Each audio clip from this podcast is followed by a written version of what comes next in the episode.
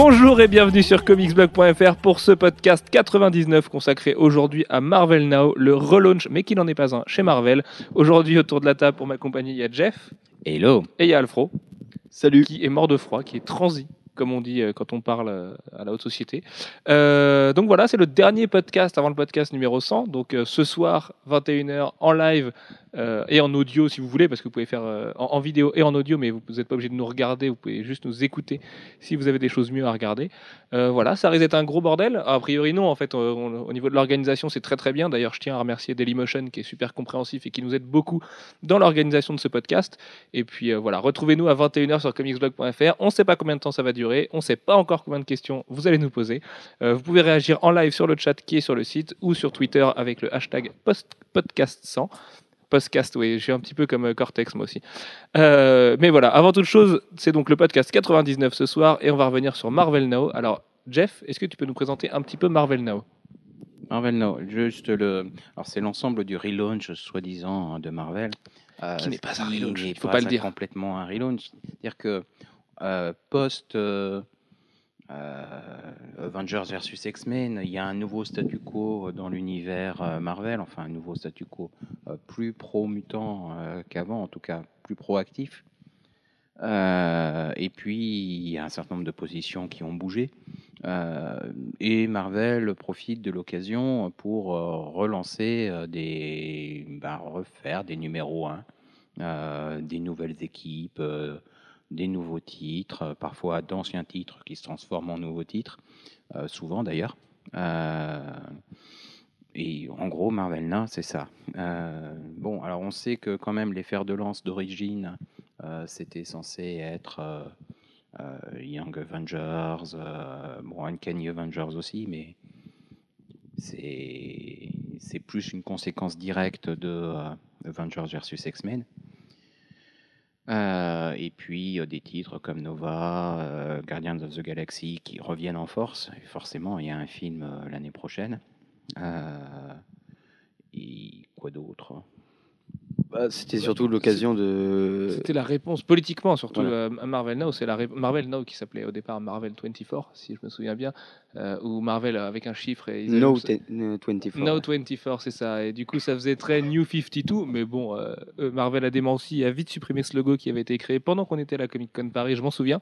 Et en fait, voilà, c'est un petit peu la réponse à DC, parce que Marvel, depuis un an, la réalité, elle est triste, mais DC les a dépassés à plusieurs reprises. En fait, c'est un petit peu le jeu du yo-yo en termes de vente, euh, dans, le, dans les charts de vente des comics. Et du coup, ils se sont dit, mais qu'est-ce qui marche le mieux pour vendre plein de comics? Bah, C'est un relaunch. Sauf que il fallait pas baisser sa culotte et faire le relaunch comme les cousins. Donc, nous, on le fait sur 5 mois petit à petit, là où DC avait fait 52 nouvelles séries en un mois et avait rebooté son univers dans sa totalité. Surtout qu'au début, ils avaient dit que ce serait sur 4 mois. Voilà, Puis Puis finalement, finalement, gagné euh, un mois de plus. voilà, ça s'étale un petit peu et puis euh, on découvre encore, même aujourd'hui, on découvre des séries. Donc là, avec Paul Cornell et euh, Alan Davis qui arrivent sur Wolverine, enfin sur ce qui semble être Wolverine, mais en même temps, Sneaked, ça appartient pas à Hulk, euh, à ce que je sache.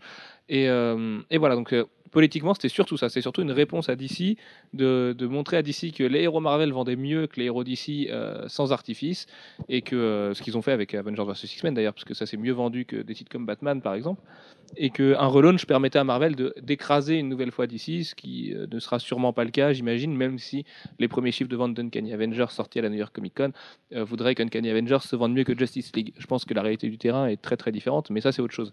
Et donc voilà, euh, comme disait Jeff, Marvel Now, ça a permis de voir revenir des, arlésiennes telles que Nova ou Guardians of the Galaxy. C'est quand même des séries dont on entend parler maintenant depuis 3-4 ans et qu'on trouvait ici leur place et toute justification pour enfin exister et qui seront a priori les bonnes séries en plus, au moins pour ces deux-là. Bah, c'était oui, surtout l'occasion de relancer. Toujours pas dans le micro quand tu tousses. J'ai poussé le micro. Mais euh, oui, c'était l'occasion pour eux de, de relancer euh, un univers cosmique euh, qui n'existait plus depuis un moment. Euh, comme l'a dit Jeff, euh, le film arrivant, ça a bien aidé.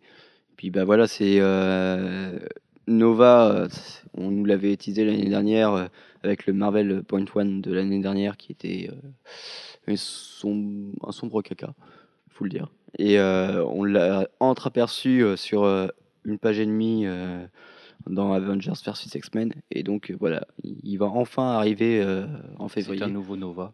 Voilà, c'est un nouveau Nova, on en sait rien. On, on Très a priori, mais euh, voilà, après, à part ça, on ne sait pas grand-chose. Alors après, il y a eu un truc fait sur lui euh, par euh, Mark Wade euh, en- uniquement en digital, que personnellement je n'ai pas lu. Je sais pas du tout ce qu'il en est. Si, si, moi je l'ai lu, mais c'était pas terrible. Ah, C'était, oui, c'était vraiment pour justifier pourquoi, enfin, comment Nova arrive à Avengers vs X-Men et il y avait vraiment que ça. Et ça, fait, ça permet en fait, de, ça permettait de comprendre pourquoi Nova s'écrasait comme, comme un, un héros raté à la fin d'Avengers vs X-Men pour ne servir à rien. En fait, il y avait tout l'avant en numérique. Mais ça n'a absolument pas marché, comme le numérique en général, même si Tonton Quesada, il voyait ici sa réévolution, puisque c'est comme ça qu'il l'appelait. Ouais, bah, D'ailleurs, ce slogan est réapparu euh, avec Marvel Now. On voit des fois des petits euh, tags euh, réévolution en bas des trucs.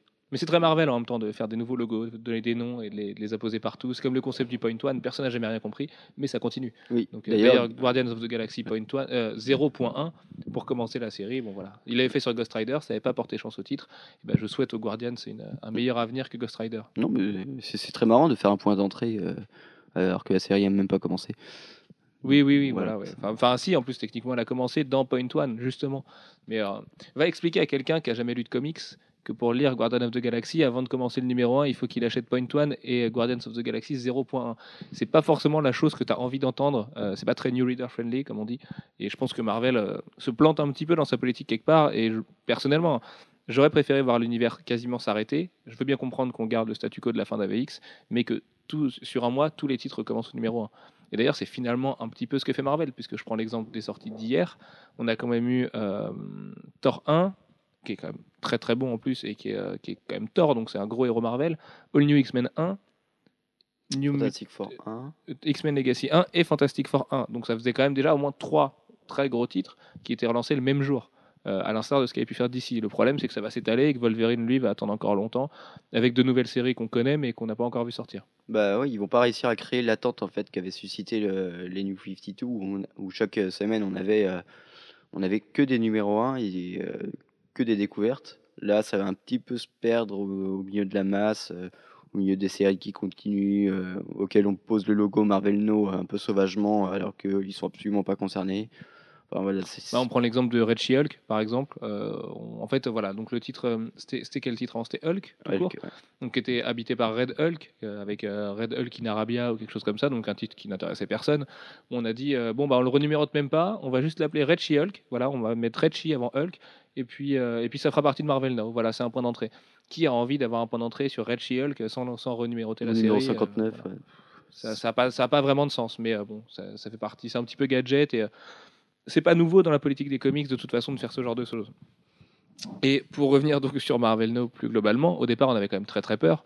On s'est dit euh, c'est la réponse à DC et ça se fait pareil à la même période de l'année, un tout petit peu plus tard parce que DC c'était en septembre, Marvel ça a donc commencé en octobre.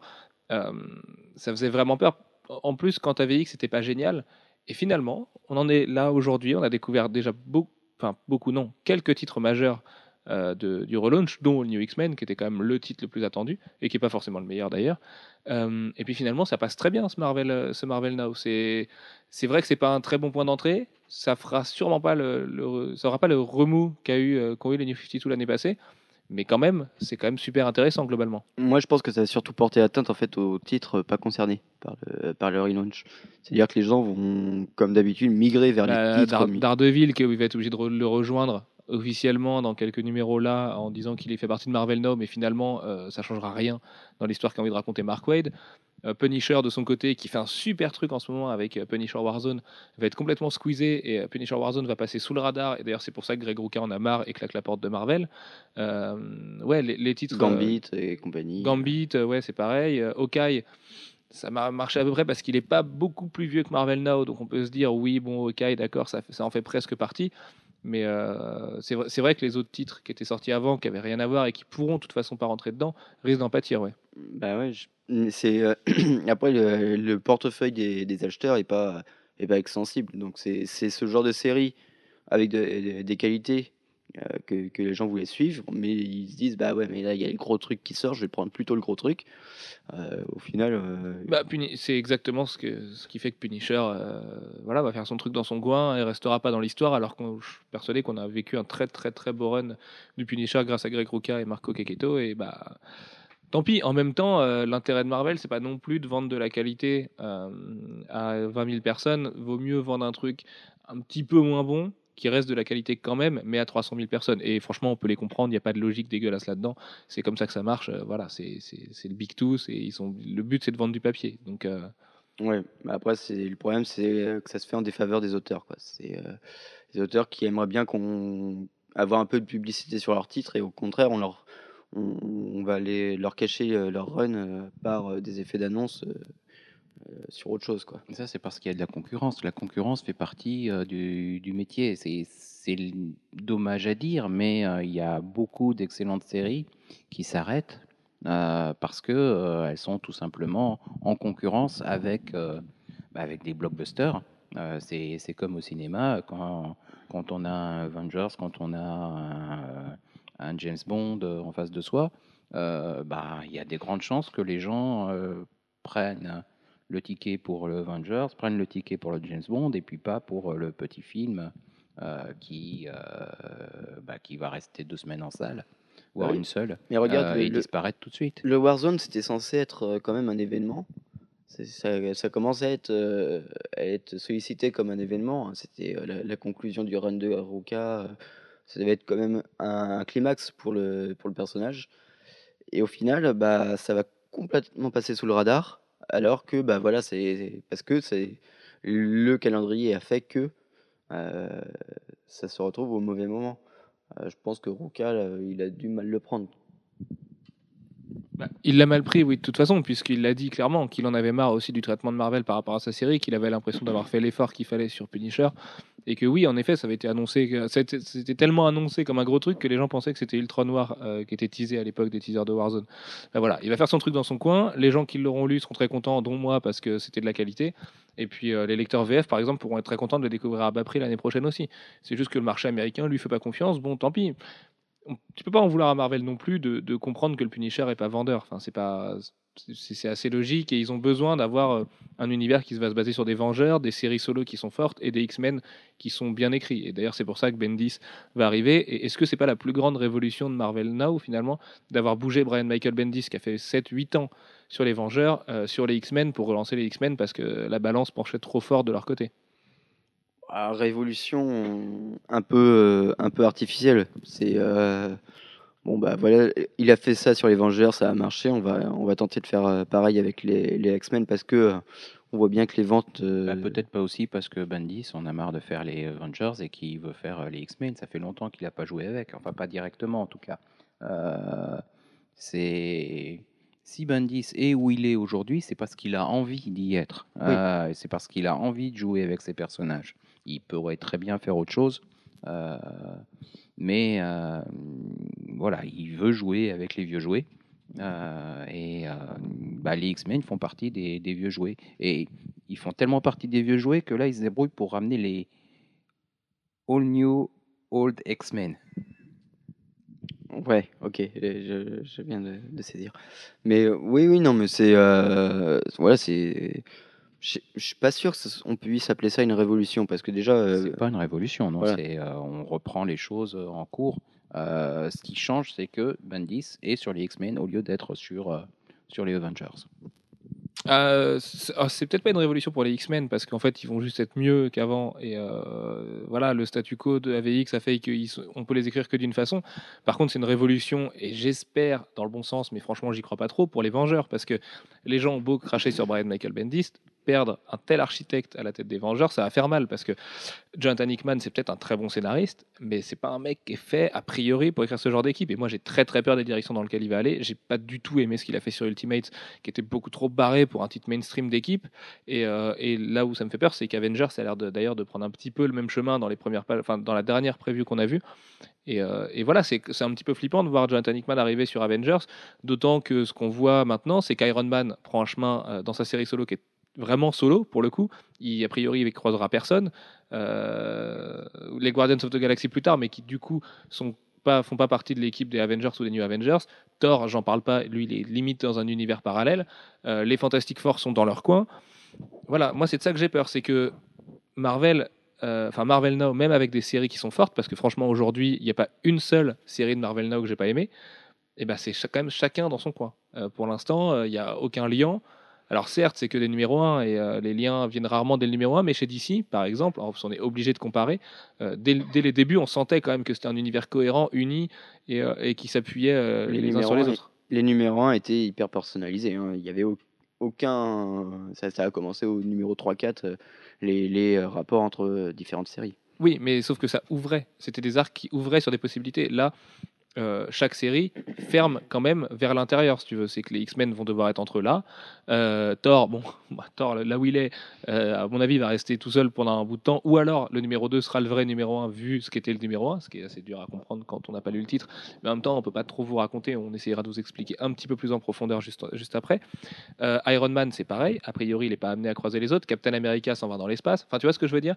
T'as pas cette dynamique qu'avait Bendis avant, qui savait fédérer plein de scénaristes autour de lui, qui leur disait mais écoutez, faites cette interaction là, cette interaction là, parce que ça va servir mon propos dans Avengers et ça servira le vôtre et, et on bosse ensemble. J'ai l'impression que Marvel a donné les clés aux auteurs et leur a dit faites ce que vous voulez tant que vous me faites des bonnes séries. Tout le monde le fait et pour l'instant ça marche très bien. La preuve, Matt Fraction fait du bon boulot en ce moment. Euh, sauf que Avengers et New Avengers qui sont des titres chorales, j'ai peur que la chorale soit un petit peu hors continuité et tu vois.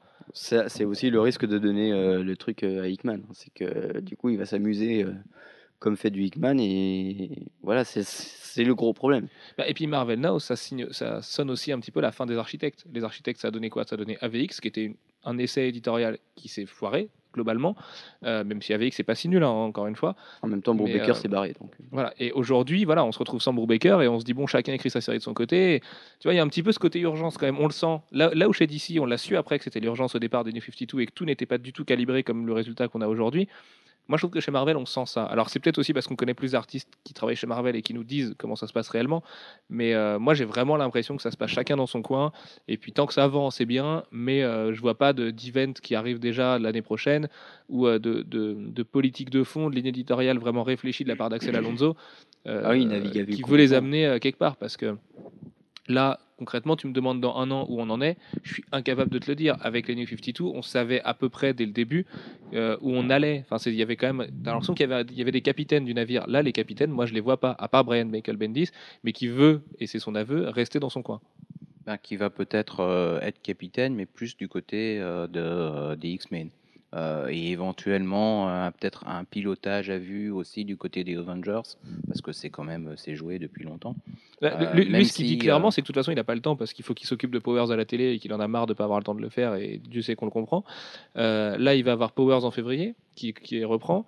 Il a Brilliant qui continue. Euh, il a des responsabilités chez Marvel euh, au niveau de la télé où il est euh, créatif consultant. Il a deux séries X-Men à, à écrire qui sont majeures et qui, du, où du coup, lui va s'éclater et va les faire euh, interagir entre elles. Mais ça m'étonnerait qu'il ait le temps, à part de les lire, de, de dire à Jonathan Hickman quelle direction il faut prendre. Et, Bah, Éventuellement pour donner une grande direction, pas pour donner des détails de cette direction, mais pour, pour éviter que ça parte trop en live. faut espérer. Maintenant, c'est vraiment moi, c'est le ressenti que j'ai. Mais c'est vrai que sinon, lus. euh, on a vraiment la sensation que, que ce soit Captain America, Thor, euh, Iron Man, chacun va aller dans son coin. Enfin, sauf, euh, sauf, série, quoi. sauf que Iron Man, on sait qu'il va aller en partie euh, chez les Gardiens de la Galaxie. Donc, euh, euh, deuxième arc, pas le premier, mais deuxième arc, euh, euh, c'est ce qu'il fait pendant qu'il n'est pas dans les Gardiens.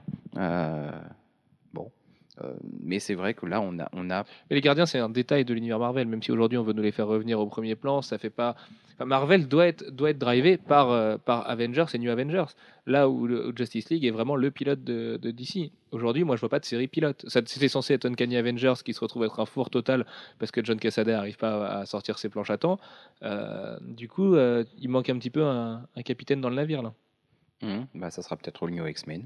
Voilà, faut espérer que ce soit le New X-Men, même si Ou. Thor, God of Thunder. nous allons. mais qui est, chaque, qui, est vraiment, qui est vraiment dans son coin. Ouais, mais voilà, Thor, ça peut être un capitaine. Ça peut être une série que les fans de Thor vont aimer et que beaucoup de gens vont lire, mais euh, c'est bien tout, quoi. Euh, donc, on va justement commencer avec Uncanny Avengers. On va faire le, le tour des forces en présence. Qu'est-ce que vous en avez pensé, messieurs? Oh mon dieu. Euh, moi, j'ai pensé que c'était un peu brouillon. Enfin, voilà, c'est hum, c'est un titre qui prend en compte euh, la fin de Avengers vs X-Men avec une volonté euh, proactive de, de Captain America d'intégrer davantage les mutants euh, dans le dans les héros euh, reconnus, euh, sanctionnés par le gouvernement, euh, qui ont une, euh, euh, une validation publique euh, et une approbation euh, publique, euh, pour éviter que les mutants se retrouvent euh, tout seuls dans leur coin et, se retrouvent ostracisés, comme bah, ce qui les a conduits à créer Utopia et à se mettre à part alors qu'ils étaient une espèce en voie de disparition et qu'ils auraient bien eu besoin de protection. Là, il y a une volonté proactive de Captain America et de l'ensemble des autorités de faire en sorte que ça ne se reproduise pas, enfin qu'il n'y ait plus les mêmes euh, euh, raisons hein, que euh, les mutants se sentent ostracisés. Euh, après, une fois qu'on a dit ça et qu'on a, qu'on a passé sur l'introduction de certains membres, des- de certains mutants dans l'équipe des, des Avengers, euh, bah, pour le reste, c'est c'est plutôt brouillon. Euh, on a En fait, ça, va, ça, il va y avoir un gros problème, c'est que Remender a jeté beaucoup d'éléments euh, en vrac. euh, il, a, donné des tonnes de pistes euh, un peu partout. Il a créé de nouveaux ennemis. bref, on, part, sur des, sur des tripes, on ne sait pas où on va. Bon, je suis sûr que Remender sait au moins où il va sur quelques numéros, mais pour le reste, Là où, en fait, ce qui va, euh, moi, je pense que ça va couler, pour une bonne raison, c'est que Remender, avec euh, ce genre d'histoire, il avait besoin que la suite arrive très vite, parce que justement, il fallait euh, que les lecteurs comprennent où il voulait en venir. Parce que là, je pense que à peu près la moitié du lectorat se dit, mais qu'est-ce qu'il est en train d'essayer de nous pondre? Il avait besoin de ça, qu'une suite arrive assez vite pour pouvoir alimenter un petit peu son délire et que le dessinateur suive derrière parce que euh, justement euh, il fallait un argument euh, pour pour maintenir les lecteurs sur quelques numéros parce que je pense que Remender n'a besoin que que de quelques numéros pour pouvoir accrocher son lectorat. Le seul problème, c'est bah, d'ailleurs comme il avait fait avec Uncanny Avengers, Uncanny X-Force, où les gens avaient suivi au début pour Openia et ensuite avaient accroché à son scénar. Le problème, c'est que voilà, Un- Uncanny Avengers euh, va avoir 7 semaines puis 6 semaines d'écart. Donc, euh, en gros, on va avoir 3 numéros euh, de sortie, alors que les séries qui ont commencé après seront arrivées à leur cinquième numéro. Euh, One New X-Men, ce sera encore pire, puisqu'il sort à un rythme de 2 numéros par mois. Donc voilà. Euh, euh, moi, je pense que le titre va couler, euh, parce qu'en plus, Cassel n'est pas du tout à son top niveau. Et, euh, et ça, il voilà. y, a, il y a toujours un moyen de s'en sortir. hein, c'est de prendre quelqu'un d'autre pour, euh, pour alterner, pour faire les suites, pour, euh, pour épauler. Là, il là, il y a vraiment des Ouais, ressources. mais Coppel, Pas il- tout de suite, mais euh, il y a des ressources. Les, les gens n'ont pas forcément envie de le faire non plus. Euh, Olivier Coppel a fait un numéro pour dépanner, mais voilà, c'est parce qu'il faut bien dépanner Marvel et qu'il leur doit bien ça. Mais on lui a proposé le titre, il en a pas voulu a priori parce que ça ne l'intéressait pas. Il croit pas en Uncanny Avengers. C'est ça, en- ça veut dire quand même beaucoup de choses sur l'état du, du- de la série qui est censé être le, le capitaine du bateau. Quoi. Puis il faut quand même imaginer que le numéro 5 euh, de Coppel, si, si euh, le machin euh, continue euh, dans la même direction, il va sortir qu'en mars. Mhm. Donc euh, est-ce qu'on a envie d'att- d'attendre un numéro qui va sortir quasiment 6 mois après quoi? Je sais pas, on verra bien. Deux, deux choses l'une. Soit c'est cool, soit c'est bien euh, dès le deuxième numéro. Euh, et à ce moment-là, on aura envie d'avoir la suite. Euh, même si on a attendu trois semaines de plus. Euh, voilà, moi je suis pas forcément aussi pessimiste sur le fait que avoir un peu plus de temps entre les numéros soit forcément un énorme problème. Je suis plus inquiet sur, sur la direction de la série elle-même que sur son rythme. Après, euh, peut-être que ça va être cool. On ne sait pas. euh, On, va attendre. On va attendre, mais c'est vrai que le numéro 1 est pas très très très encourageant. Oui, mais euh, attends, vas-y, Jeff. Il y, a un y a un gros problème de câble, de micro. Attention, changement de micro. Hop là. Euh, ouais, moi je fais partie des gens qui pensent par contre que dans le mainstream, euh, le, retard sur un titre va le tuer. Autant dans l'indé, c'est normal, il y a une acceptation du fait que ce soit beaucoup plus dur parce qu'il n'y a pas euh, 50 éditeurs et 50 managers qui veillent à la bonne sortie d'un titre. Autant quand on parle de comics mainstream, deux, mois de retard, trois mois de retard, ça tue le titre vraiment. Et euh, d'autant plus quand c'est le titre qui a lancé le fameux relaunch Marvel. Enfin là, c'est vraiment se tirer une balle dans le pied. En même temps, il y a des contre-exemples. Euh, Astonishing X-Men a continué à très bien marcher euh, avec un rythme de parution qui était euh, très très lent. Oui, mais D'ailleurs, c'était les, mêmes coupables. hein. Ça avait pas, oui, c'est John Cassaday aussi. Ça avait pas non plus la casquette du, de celui qui, euh, qui lead tout le monde, tu vois. Là, là Uncanny Avenger, c'est quand même sorti en grande pompe juste après AVX parce que c'était censé être le titre qui montrait à tout le monde que le launch Marvel c'était ça, ça et ça, et que les, les mutants et les Vengeurs pouvaient cohabiter. Et puis surtout, Astonishing X-Men avait réussi à, à appâter son lecteur parce que le- les dix premiers numéros étaient sortis à un rythme euh, totalement normal. Et puis que c'était Joss Whedon Voilà. aussi. Donc là, là c'est dès le deuxième numéro. Enfin, le, deuxième et le troisième numéro. C'est une série qui, qui euh, tombe avant même de commencer. euh, c'est c'est quand même un peu triste, quoi. Passons à A plus euh, création de Dan Slott, Jeff Loeb aussi, euh, Del Keown et Ron Garney. Euh, donc A plus X, c'est quoi? C'est un, titre qui, un titre de team-up en fait, qui est en deux parties. À chaque fois, c'est des courtes histoires entre un vengeur et un mutant qui s'associent. Donc le premier numéro était, somme toute, juste correct. Moi, je sais que j'ai bien aimé la partie Dan Slott. Enfin non, en fait, j'ai- plutôt détesté le chapitre de Dan Slott, mais j'ai trouvé excellent la blague à la fin, euh, la blague que fait Bucky à Captain America euh, sur le sur le bras, voilà, Euh, parce que c'est un un Captain America qui rencontre Cable, voilà. Alors je trouvais ça super faible, vraiment, ça fait vraiment petite histoire publiée gratuitement dans un paquet de céréales, mais il y avait Ron Garney au dessin, donc c'était plutôt agréable. Ça permettait de revoir Cable dans l'univers Marvel, d'ailleurs, ce qui est un petit peu incohérent puisqu'on est censé pas encore l'avoir revu, mais bon, admettons, ça c'est le- le- les histoires de planning de Marvel. C'est, il voyage dans le temps. Alors, Oui, finalement. Non, mais enfin, avec son nouveau design et tout, tu vois, c'était un peu pas évident de le montrer dans un titre comme ça. Et par contre, euh, le, le- la, la fin était rigolote. Voilà, il y avait une petite blague et j'ai l'impression que c'est la, la direction que va prendre le titre. Quoi. Ça va être un titre anecdotique euh, qui va sortir de Ah temps bah, en il va y temps. avoir des, des histoires qui pourront être cool de temps en temps, d'autres fois très anecdotiques. Euh, c'est un titre qu'il faudra pas prendre euh, euh, comme euh, quelque chose d'essentiel, mais dans lequel on pourra avoir des, des petits duos euh, sympas et puis de temps en temps euh, des, des histoires vraiment cool.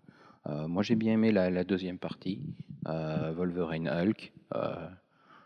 J'ai trouvé ça cool, toutes les blagues sur... Ouais, moi aussi, j'ai plutôt bien aimé La- la, la seconde partie. Ouais. Je trouve voilà, ça mais, mais ça me rappelle, j'ai bien aimé parce que ça me rappelle des trucs qu'il y avait dans Marvel Fanfare dans les années euh, 80, euh, où euh, il y avait euh, la même chose euh, sur la torche et, euh, et la chose, euh, et euh, le, le même genre de, de conflit.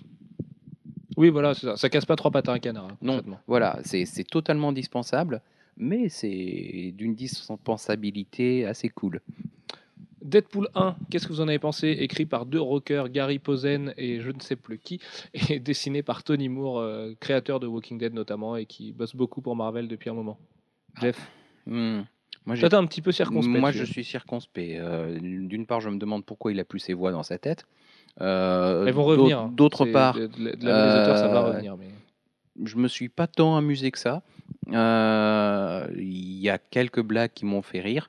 Euh, mais voilà, je, je trouvais que c'était un petit peu, un petit peu faible. Euh, alors après, euh, je pense pas non plus qu'il y ait une vraie nouvelle direction. On a, on a dans cet épisode-là euh, Deadpool qui devient Agent of Shield, mais oui, de façon pas officielle, hein, parce qu'il ne s'agirait pas d'avoir un, un assassin à sa solde. Mais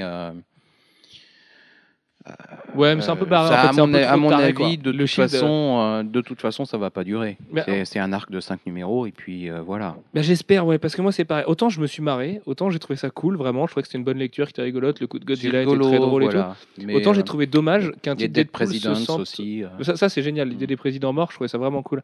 Mais je trouve dommage que les auteurs se sentent obligés de parodier l'univers Marvel en écrivant Deadpool. Quoi. C'est- est... c'est pas parce que le mec est taré qu'il faut faire un Thor complètement ridicule, des agents du Shield complètement dépassés, qui ont l'air de, de gros gogoles dans leur costume. Tu vois, ça, ça m'a un peu gêné. Mais en même temps, comme je, trouvé, comme je me suis bien marré à côté, je trouve ça génial de ressusciter des présidents morts et qu'il y avait un jeu de mots avec euh, Will sur. euh, le- Euh, oui, oui, c'est- le- le truc qui m'a fait le plus rire. Voilà, j'ai trouvé ça vraiment Mais bien en même trouvé. temps, c'est c'est la, blague récurrente sur ce genre de, Mais- de sujet. Donc, euh, comme tu dis, euh, Deadpool, il est, il est jamais mieux que quand il a ses voix dans sa tête et que c'est lui qui est décalé par rapport au monde qui est normal à côté de lui. Que là, du coup, tu as l'impression que le monde entier s'adapte à lui et que Thor fait complètement benet et gros idiot autour de lui et juste pauvre faire valoir d'un Deadpool qui tue Godzilla. Et, euh, et du coup, ça faisait assez bizarre. Ça faisait vraiment euh, l'impression de lire un titre, un Deadpool Max ou un truc qui est vraiment à côté où on peut se permettre ce genre de folie. Et moi, je regrette un peu le côté. euh, le dernier relaunch de Deadpool était parfait. C'était pendant Secret Invasion. Deadpool 1, euh, Alors là, contre, Gabriel Paco Medina, tellement je crois, c'est ça? Euh, Daniel Way, pardon. drôle. Euh, c'était mortel, c'était vraiment à crever de rire, et le monde autour de lui était normal, donc euh, ça, ça a accentué encore plus ce côté-là. Maintenant, comme tu dis, c'est peut-être qu'un seul arc, et puis ce que j'aimerais juste, moi, c'est de, de voir un- des scénaristes qui l'écrivent comme j'avais aimé Daniel Way à l'époque, mais encore avec le dessin de Tony Moore, parce que Tony Moore dessine vraiment à la perfection, et que je trouve que son Deadpool est magnifique, quand il enlève son masque, il est affreux à souhait, et voilà, c'était une bonne lecture drôle, mais c'est vrai que j'en attendais peut-être un peu plus, notamment après les premières pages de preview. Voilà. Alfro, qu'est-ce que t'en avais pensé? Tu l'avais pas lu, toi, pas le, le Deadpool, c'est ça. Euh, Iron Man 1, Kieron Gillen, Greg Land, peut-être le titre que j'ai le moins aimé, moi, de, de Marvel Now pour l'instant, même si je l'ai trouvé pas si mal que ça. Pas très très beau, parce que Greg Land et que les personnages en civil, euh, toutes les nanas ressemblent à Emma Frost et, euh, et Tony Stark ressemblent un peu à Oui, rien. Voilà, c'est pas grave. c'est- En armure, c'est très classe. Euh, vraiment, je trouvais l'armure de Tony Stark super classe. Mais au niveau du scénar, bah, c'est très très très bateau. Quoi. Et s'il y a un beau jeu de mots encore avec Demon in a Bottle à la fin, euh, mais rien de foufou, c'est- pas épique du tout. Quoi. Bah, en fait, euh, il y, a, il y a beaucoup de textes. Euh, c'est pas inintéressant, euh, toute l'approche plus psychologique de, de Tony Stark. Euh, Bah, c'est ce que Kieron Gillen fait le mieux, de toute façon, ce genre d'approche. Voilà. Euh, par contre, est-ce que c'est réellement approprié au personnage?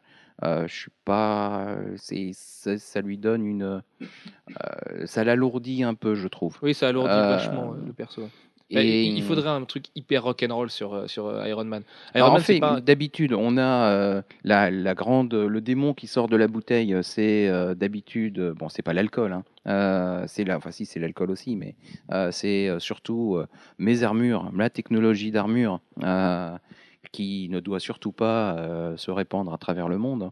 Euh, Mais est-ce que toutes les histoires autour d'Iron Man n'ont pas déjà été racontées quoi? Personne n'arrive à se renouveler là-dedans, à part Warren Ellis qui bah, a maintenant, si, il y a une petite, euh, voilà, c'est, on réutilise Extremis On réutilise pour, euh, Extremis. Sauf que cette fois, c'est plus, c'est plus l'armure qui est la technologie qui, euh, qu'il faut éviter de se laisser répandre, c'est Extremis.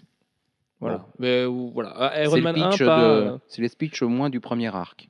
Ouais, tout à fait. Avant les Guardians of the Galaxy, comme tu disais tout à l'heure. Mais moi, c'est vrai que sur Iron Man, j'aurais aimé un côté super barré à la Red Hood and the Outlaws, un truc ultra rock'n'roll, quoi. Euh, où on se pose pas de questions. Le mec, il a une armure, euh, bah voilà, il boit des coups, il blaste tout le monde, et euh, avec le swag de, Robert Downey Jr., j'adore, je déteste ce mot. Euh, avec voilà un, côté vraiment absurde comme ça. Enfin, pas absurde, mais juste un peu je m'en foutiste, quoi. Que là, j'ai l'impression que c'est un peu trop sérieux pour du Iron Man, quoi. Peut-être que ça va l'impression qu'il évoluer. va te parler de holding et de, euh, et de, de, de, de bourse et tu vois de d'OPA et de trucs un petit peu chiants comme ça en fait. C'est un peu ce que je reproche au titre, c'est que c'est vachement vachement lourd en fait.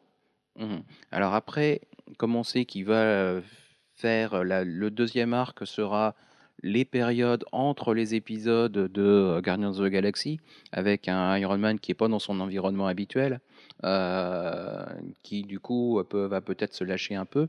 Euh, peut-être qu'on aura droit à des choses, euh, justement, certaines des choses que tu souhaites.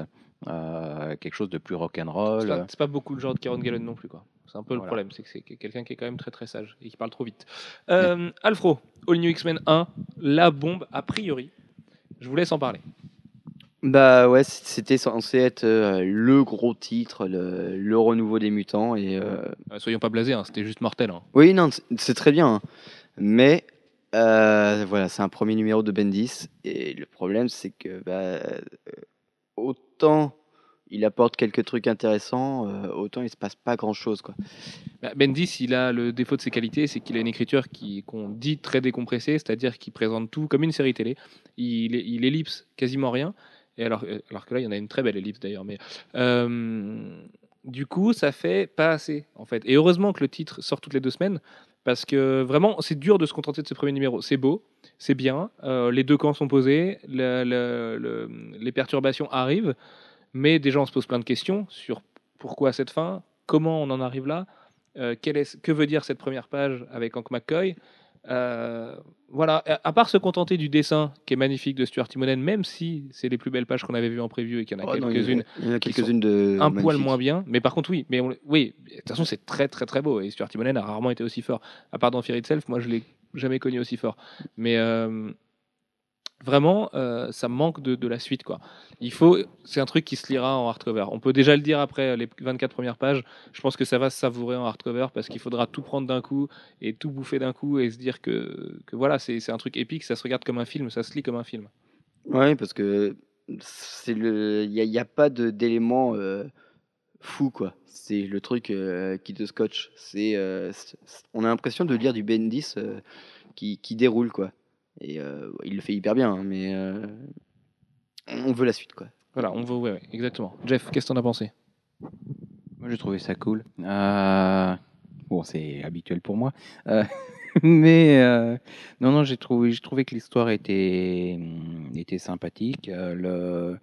Alors, il y a un truc qui m'embête, vraiment, c'est euh, le, le fauve, euh, nouvelle, enfin, version euh, normale, en train de muter euh, pour une xème fois. Euh, et les motifs qui le poussent à euh, aller chercher d'anciennes versions des X-Men pour qu'ils remettent les, nouveaux, enfin les actuels, dans le droit chemin. Euh, mais c'est là où on n'a pas les réponses en fait.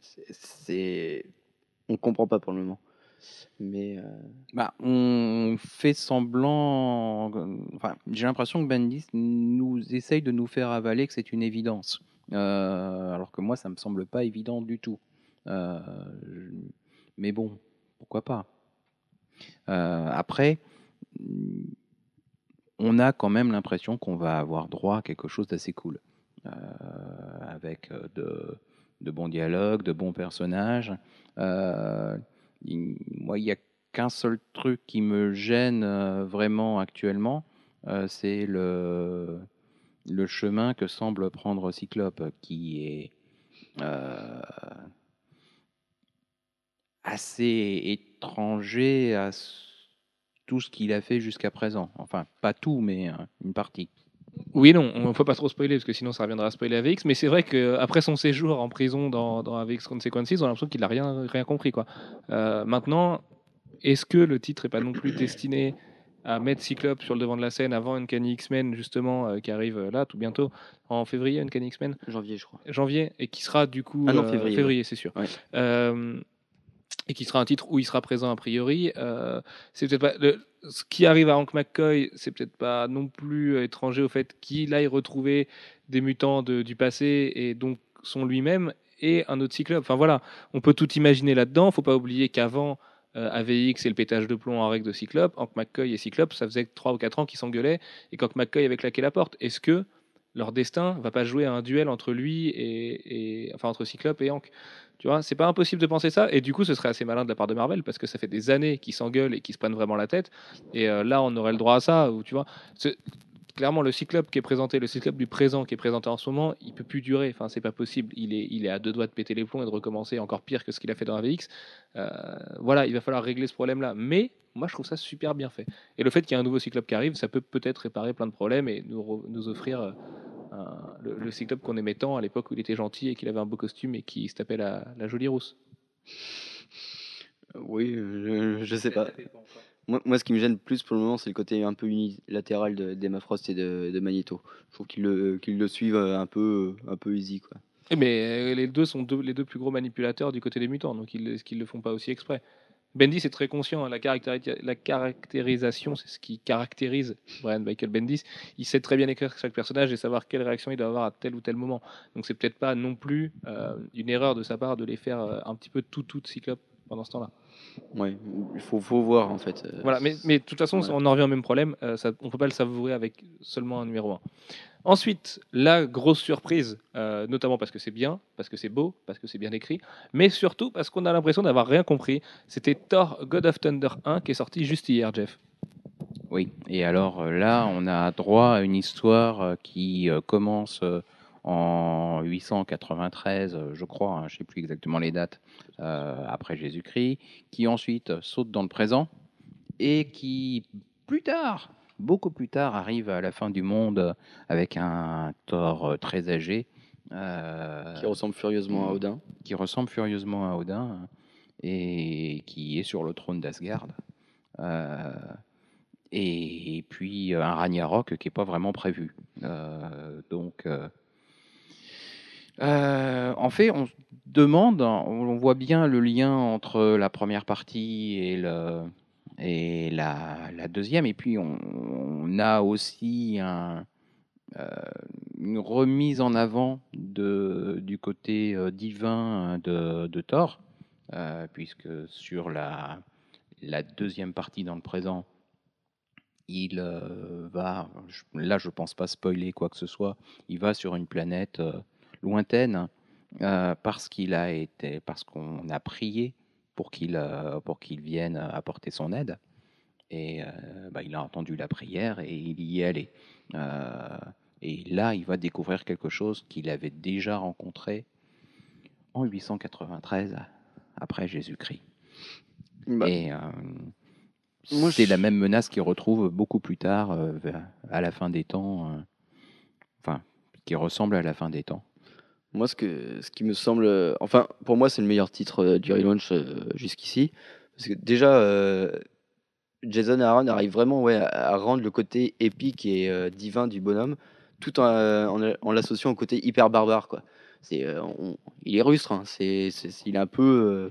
Le passage dans sa jeunesse au début, Voilà, quand il explique ce qu'il a fait après avoir combattu les, les géants de glace, c'est absolument génial. Et il Voilà. plante la tête des géants de glace sur un pic, euh, il se tape la moitié des femmes de son village, il fait que de boire. euh, le, le seul argument qu'il a dans devant un peuple en détresse, c'est l'alcool qu'on va lui servir. Enfin, oui, oui, c'est le vrai Thor viking, euh, bon, qui est mis à la sauce Marvel, parce que le vrai Thor est encore pire que ça, mais ouais, ça fait plaisir, quoi. Ça fait du bien de retrouver un Thor comme ça. En plus, c'est beau, euh, c'est plein d'imagination et c'est loin d'être bête. Mm. Ça, ça pose plein de questions sur, le, sur les, les déicides et tout ça. Enfin, c'est vraiment bien fait, quoi. Et puis, euh, moi, je trouve qu'il y a, un truc très fort, c'est de ne pas voir du tout la menace. C'est euh, la menace, elle est présente tout le temps, mais on ne la voit à aucun moment. Et euh, je trouve ça hyper intelligent. Elle est presque latente, à part le- le- l'espèce de chien de la, menace, justement. Mais c'est vrai qu'on ne sait pas qui est derrière ça, et on ne sait pas à quelle époque ça se passe vraiment, et on ne sait pas du tout par rapport à l'univers Marvel quand est-ce que ça se passe, parce que le Thor vieux et qui a un œil arraché, ça peut pas être dans le passé, il va pas revenir avec un nouvel œil. Enfin, tu vois, ça, paraît bizarre, ça paraît complètement euh, euh, anachronique, presque. Enfin, c'est assez bizarre. Mais c'est génial. Et, et je, je sais même pas si j'ai envie d'avoir l'explication de ce truc-là. J'ai envie de me dire que c'est juste une belle histoire de Thor qui est euh, limite hors continuité ou j'en sais rien, même si on sait de toute façon qu'elle n'est pas vraiment hors continuité. Bah, en tout cas, il y a une chose qui est sûre, c'est que le futur n'est pas écrit, particulièrement dans les comics en général et dans l'univers Marvel en particulier. Euh, donc c'est forcément un futur possible. Ça veut pas Mais forcément Est-ce dire que ça s'est pas passé euh, dans un futur très lointain, avant un Ragnarok il y a 4 milliards d'années Enfin, tu vois? Parce que c'est des dieux, aussi. donc ils en ont vécu quelques-uns des Ragnarok. Donc, tu vois, est-ce qu'on n'est pas en train de vivre ça? Et est-ce que c'est pas un cycle, enfin, ou, ou des présentations de cycles cycles. comme ça qui veut nous faire vivre? Et c'est pour ça que j'ai hâte de voir le numéro 2 parce que je me demande si la narration va juste considérer ce qui s'est passé dans le premier épisode. On pourrait aussi avoir un deuxième cycle de Ragnarok avec pareil euh, un Thor en trois phases et arriver petit à petit à un Thor quasiment dans le présent qui reviendrait sur Terre, quoi. Et qu'en fait, je sais pas, les six premiers numéros soient une anthologie des différents Ragnarok qu'il a vécu. C'est possible aussi. Euh, On je- verra. Je, je- ça sais pas du tout dans quelle direction on va dans le futur avec, avec Thor God of Thunder.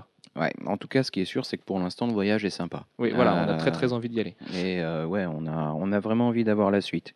Et ça tombe bien, c'est dans deux semaines. Tout à fait. Un titre dont est le seul à pouvoir nous parler, Jeff, X-Men Legacy numéro 1, euh, création de, de Simon Spurrier et de Tag Wenhat. Euh, moi, je l'ai pas lu parce qu'en fait, je, ça m'intéressait pas euh, fondamentalement. Je me suis demandé avant, de podcast, si- avant le podcast si je devais le lire. Et puis, les premières impressions en off de Jeff m'ont pas donné envie de faire l'effort. Bah, c'est très particulier, aussi bien graphiquement euh, que scénaristiquement. Euh, alors, je peux pas en dire trop euh, parce que sinon on va spoiler un maximum. Mais en gros, ça se centre sur la, comment il s'appelle, Legion, le fils de Xavier. et ses multiples personnalités et pouvoirs et comment il, en cours de route, il va réagir euh, à la découverte de la mort de son père. Euh, bon, euh, je sais pas où on va parce que ça a l'air d'être très délirant comme série. En même temps, le personnage lui-même est fou et on est à la fois dans sa psyché et dans son et dans ce qui semble être son environnement. Mais comme il est fou, après tout, on pourrait très bien être dans une psyché à l'intérieur de la psyché. C'est C'est beau ce que tu dis. voilà. Euh, et savoir, Psyché, vous savez, c'est un miroir aussi. Donc, euh, est-ce qu'il regarde dans le miroir ou est-ce que c'est un autre reflet euh, Alors là, c'est beau, mais tu m'as perdu. Voilà. Donc, donc c'est pas un titre qui, de toute façon, ce sera pas un carton, on le sait, parce que X-Men Legacy pourrait très bien vendre avec des gros auteurs. Là, c'est pas le cas. Et puis en plus, euh, graphiquement, c'est Ah bah, pas hyper Web, non, attractif. c'est pas taré. hein. Euh, c'est C'était c'est- Silver Surfer, le serment, je crois, et c'était C'est pas l'éclat. quoi. intéressant, mais c'est pas, c'est pas beau. Euh, Tout à fait. Et en plus, c'est un nouveau style euh, qui- qu'il a dessus. Donc, euh, ouais, ouais, non, c'est assez bizarre. Par contre, une très bonne surprise est arrivée du cerveau de Matt Fraction, et je n'ai pas honte de le dire, parce qu'en plus, c'est dessiné par Mark Bagley, que j'adore pas non plus en général. C'est Fantastic Four numéro 1. Moi, c'est le premier que j'ai lu dans les comics de cette semaine. Et ben, je vais pas dire que j'ai pris une claque, mais je suis très agréablement surpris. Et euh, Fantastic Four vient de me regagner, moi qui abandonne le- les 4 Fantastiques régulièrement, parce que je trouve que on tourne trop en rond. Et ben là, vraiment, euh, j'ai trouvé ça juste très sympa. Après, euh, là, on est vraiment dans un vrai redémarrage pour la série, enfin un vrai changement de direction pour la série. C'est pas les Fantastic Four qui vont rester dans leur Baxter Building et attendre que euh, Annihilus ou, euh, ou Docteur Doom euh, leur tape dessus, euh, aidés éventuellement par le Wizard et euh, les autres. Euh, là, c'est euh, on va partir se promener. Euh, en gros, c'est ce qui c'est ce qui ressort du, du numéro 1. Avec tous les, tous les enfants. euh, avec euh, tous les enfants euh, de la Future Foundation. Et ben, comme on s'en va, euh, on va aussi mettre en place euh, des remplaçants euh, qui vont être les FF, du titre FF qu'on va voir euh, dans quelques semaines. euh, qui qui vont pas être les Fantastic Four évidemment, mais euh, qui, qui vont faire les stand-in à leur place. Et bon, ça va être cool. Ça Bah, va être cool. Moi, graphiquement, c'est très sympa euh, parce que Bagley est très en forme. Oui, c'est Euh, plus le Bagley d'un Ultimate Spider-Man que de, de quoi. Oui, et puis c'est sur. Par contre, je- là où je suis un tout petit peu déçu, c'est que je le trouve un petit peu moins bon que sur euh, Avengers Assemble. Euh, mais mais peut-être parce que les personnages s'y prêtent pas autant, parce qu'en dehors de la chose, euh, il n'y a pas de, euh, de personnages euh, au physique euh, euh, qui Caractéristique. caractéristiques qui permettent de le mettre en avant. Les, tous, ils sont à peu près tous sur un format euh, allumette, euh, ce qui d'ailleurs est le- les, fonds, enfin, les bases de- des personnages au début. À part la chose, ils sont tous épais comme, euh, comme une allumette. Euh, Moi, je suis un peu plus mitigé en fait sur le titre parce que euh, je- euh, hmm, pardon, Mad Fraction euh, caractérise très bien les personnages. D'ailleurs, euh, c'est limite plan-plan comme, comme déroulement puisque on va avoir un- une partie sur chaque personnage où on montre les caractéristiques du personnage. Problème, c'est que si C'est pas de la caractéristique, c'est des subplots qui l'ouvrent. Et c'est là, c'est là que j'ai trouvé l'intelligence du titre, parce que même si c'est Gogol comme subplot, et c'est le cas notamment avec la chose, euh, c'est- c'est c'est- c'est pas juste de la caractérisation, c'est des trucs dont on va entendre parler derrière. C'est pour Ouais. ça que j'ai trouvé ça plus malin qu'une caractérisation banale, puisque a priori tout le monde connaît les 4 fantastiques. Euh, même quand on fait un numéro 1, on n'est pas obligé de reprendre les bases, des bases, des bases, des bases. Et du coup, c'est pas ce qu'il fait. Il pose juste les personnages tels qu'ils sont aujourd'hui. Ouais, mais il le fait de façon un petit peu, euh, un petit peu scolaire, quoi. C'est, euh, je vous présente la famille, je vous présente euh, chaque bah, membre de c'est la un famille. numéro 1 en même temps. hein, et c'est censé accueillir de nouveaux lecteurs Ouais, mais au- aussi. Non, mais au niveau de la narration, euh, il faut pas prendre les mecs pour des damas, quoi. Bah, ça dépend, hein, il y en a qui le sont. Mais bon, ah non, c'est pas. hum, J'ai trouvé ça rigide, en fait. C'est, euh, C'est un peu catalogue. Alors maintenant, c'est un numéro 1. et on ne peut pas vous dire ce qui provoque le, souhait euh, d'aller se promener euh, dans le temps et dans l'espace, mais c'est ce qu'ils vont faire. Euh, disons qu'il y, y a une vraie raison à ça, euh, que la raison n'est apparente que pour une seule des personnes euh, présentes, euh, et euh, que euh, on va de toute façon à cette occasion avoir droit euh, à des Fantastic Four euh, qui, qui se promènent dans le temps et dans l'espace, qui du coup vont pas interagir avec le reste de l'univers euh, Marvel. Et c'est là que Fraction est le meilleur en fait, quand, quand il n'a pas à interagir avec euh, le reste de l'univers Marvel, euh, qu'il a que ses personnages à gérer. Et euh, c'est pour ça que je je suis pas trop pessimiste pour la suite. Euh, on peut espérer des choses sympas.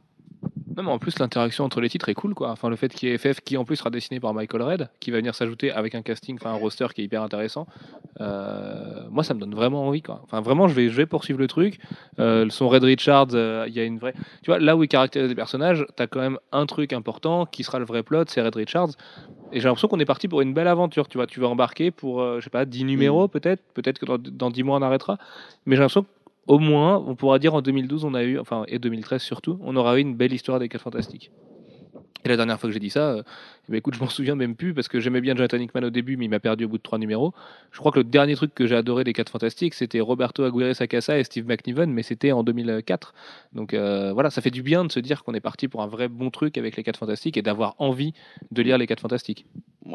Moi, je suis mitigé et j'attends de voir la suite. hein. Ça, ça peut bien partir, mais pour le moment, euh, je sais pas. Enfin, euh, pour rebondir sur ce que tu disais, moi, le dernier truc vraiment bien des Fantastic Four que j'ai lu, c'était Fantastic Four The End. Et euh, ça remonte à 5 ans. Et en plus, c'était la fin, soi-disant. Donc, bon, et puis, c'était un artiste qui est un peu dans le même registre que Bagley, en tout cas là. C'est-à-dire un très, très, très bah, ligne claire, souple.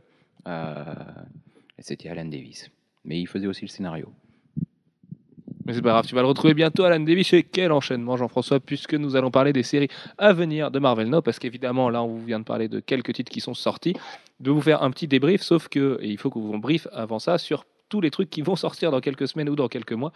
Et Dieu sait qu'il y en a beaucoup. Et donc, justement, on va commencer avec la série, la seule sur laquelle on a une incertitude pour l'instant, le fameux Sneaked de, de Paul Cornell et Alan Davis. Alors, c'est très marrant parce que Paul Cornell nous disait il y a trois mois, vexé avec son caractère un petit peu particulier, qu'il voulait arrêter les comics. Et puis finalement, en fait, il s'est fait virer de chez DC. Il arrive chez Marvel. Euh, la vraie bonne nouvelle, c'est que c'est Alan Davis qui va dessiner. J'espère secrètement une série X23, euh, mais j'y crois plus, vraiment. Moi, là, euh, j'espère en fait que, que ça va pas durer longtemps, que Alan Davis euh, va, va, Enfin, bon, je suis méchant de dire ça, j'ai absolument rien lu, mais Paul Cornell, c'est tellement pas rassurant du tout. S'il s'est fait virer d'ici, hein, c'est pas, pas pour rien. Bah, le problème de Paul Cornell, c'est qu'il nous l'a dit, on a quand même pas mal discuté en off avec lui, et comme il vient d'avoir un gamin, il en a rien à foutre des comics, et il, nous a dit clairement que tout ce qu'il allait faire, ça allait être de l'alimentaire. Donc, euh, ouais, non, c'est pas rassurant. Et je me dis qu'en même temps, faire de l'alimentaire sur Wolverine, parce que quand un artiste fait de l'alimentaire, Marvel le sait, Euh, parce qu'en général, ils parlent entre eux, et on parle d'artistes, donc euh, il y a quand même une discussion. Sauf que du coup, Marvel, s'il y a bien un seul titre sur lequel ils peuvent se permettre de faire que de l'alimentaire, parce que ça vendra quand même, et d'autant plus s'il y a un bon dessinateur comme Alan Davis, c'est Wolverine. Ce qui voudrait dire une troisième série Wolverine, ce qui voudrait dire que ça suffit. Parce que ça fait combien de temps, c'est pareil, qu'on s'est pas non, éclaté il- sur Wolverine Wolverine. Oui, Savage Wolverine, Wolverine and the X-Men et Wolverine. Oui. Ça fait que tu as trois séries Wolverine, Plus euh, les Vengeurs, euh. plus qui, les les séries où il apparaît dans Les Vengeurs, plus, euh, enfin tu vois, euh, dans Uncanny X-Men, on va sûrement le voir aussi à un moment donné. Dans le New X-Men, c'est bien possible qu'on le voit aussi. D'ailleurs, il est mentionné dans le premier numéro. Ah, je vais pas être blasé parce que je m'en fous de voir du Wolverine. Euh, et d'ailleurs, si- s'il devait y avoir 10, Vol- 10 séries Wolverine, j'applaudirais tant qu'elles sont bien. Mais le problème, c'est ça, c'est que ça fait combien de temps qu'on n'a pas lu du très bon Wolverine? Wolverine and the X-Men, c'était très bien au début, mais c'était pas que lui, c'était une série d'équipes. Euh, moi, je sais que depuis Old Man Logan, je me suis pas éclaté du tout sur Wolverine et que ce que fait Jeff Loeb avec Simone Bianchi, bah, je l'ai encore en travers de la gorge. Ouais, ouais. Simone Bianchi aussi d'ailleurs. Mais euh, ouais, là, je sais pas. Je vois pas, en fait, je vois pas l'utilité de faire une série Wolverine en plus. Si c'est X23, Bah, c'est pas une série en plus, c'est juste une série à la place. Euh, non, parce qu'il y a déjà Savage Wolverine comme euh, série solo de Wolverine. oui, Donc, euh, il y a pas. toujours eu beaucoup de séries Wolverine. Euh, mais des séries entre solo 2 et Wolverine, 3, c'est pas nouveau. Non, mais là, j'espère, ouais, que secrètement, j'espère que c'est autre chose, soit Deacon, soit euh, X23. Mais j'y crois pas trop parce que faut- enfin, je vois pas Paul Cornell et Alan Davis là-dessus, quoi. Bah oui, c'est le problème, c'est que je vois pas non plus Alan Davis aller dans quelque chose comme Deacon ou X23. Quoi. Euh, ça me paraît compliqué de sa part, en fait. Bah, euh, avec les renommées qu'il a, euh, ou alors, euh, c'est une des- Ou c'est un choix artistique. Voilà, c'est ça. C'est euh, c'est son choix à lui et euh, Donc, euh, Mais est-ce qu'on y croit? Non. Euh, et du coup, il y avait également Savage Wolverine de Frank Cho. Bah écoute, pour les fans de Frank Cho, a priori, ce sera très bien parce que c'est très beau. Moi, je sais que j'ai beaucoup de mal avec Frank Cho, hein, je vais pas vous mentir. Euh, je la lirai quand même parce que Frank Cho, c'est toujours un minimum joli et qu'on nous promet de la terre sauvage et des belles nanas et des trucs comme ça. Ça, ça- le problème, c'est que voilà, c'est pareil. C'est comme John Cassaday, on sait déjà qu'il sera en retard. Donc, on va savourer le premier numéro et puis on attendra trois mois pour le deuxième et ainsi de suite. Mais on verra bien. Par contre, il y a plein d'autres séries qui, elles, ont l'air géniales et on va rester dans les petits trucs. Fearless Defenders, euh, le mélange improbable de Misty Knight, une des héroïnes les plus euh, new-yorkaises et les plus underground de Marvel, avec Valkyrie, euh, la nana de Thor, enfin faut le dire vite, hein, euh, Brunhilde. Euh, ça, ça paraît complètement fou cette idée. Ouais, ouais, on met une déesse avec euh, le, une héroïne euh, urbaine. euh, Très strict. Je sais pas. Et c'est- il y a qui euh, aussi euh, qui devrait se rajouter? Une troisième nana? Quoi, Colline? Euh, Non, non, pas du tout. Euh, encore, euh, je crois que c'est quelque chose qui n'a rien à voir, encore une fois. Enfin voilà, c'est. je pense que ça va être le titre un peu, un peu cinglé aussi. Un peu, je sais pas, c'est charme de la sauce euh, complètement cinglé. Non, je sais pas, un trio de filles. C'est Voilà. déjà. Bon, enfin bref.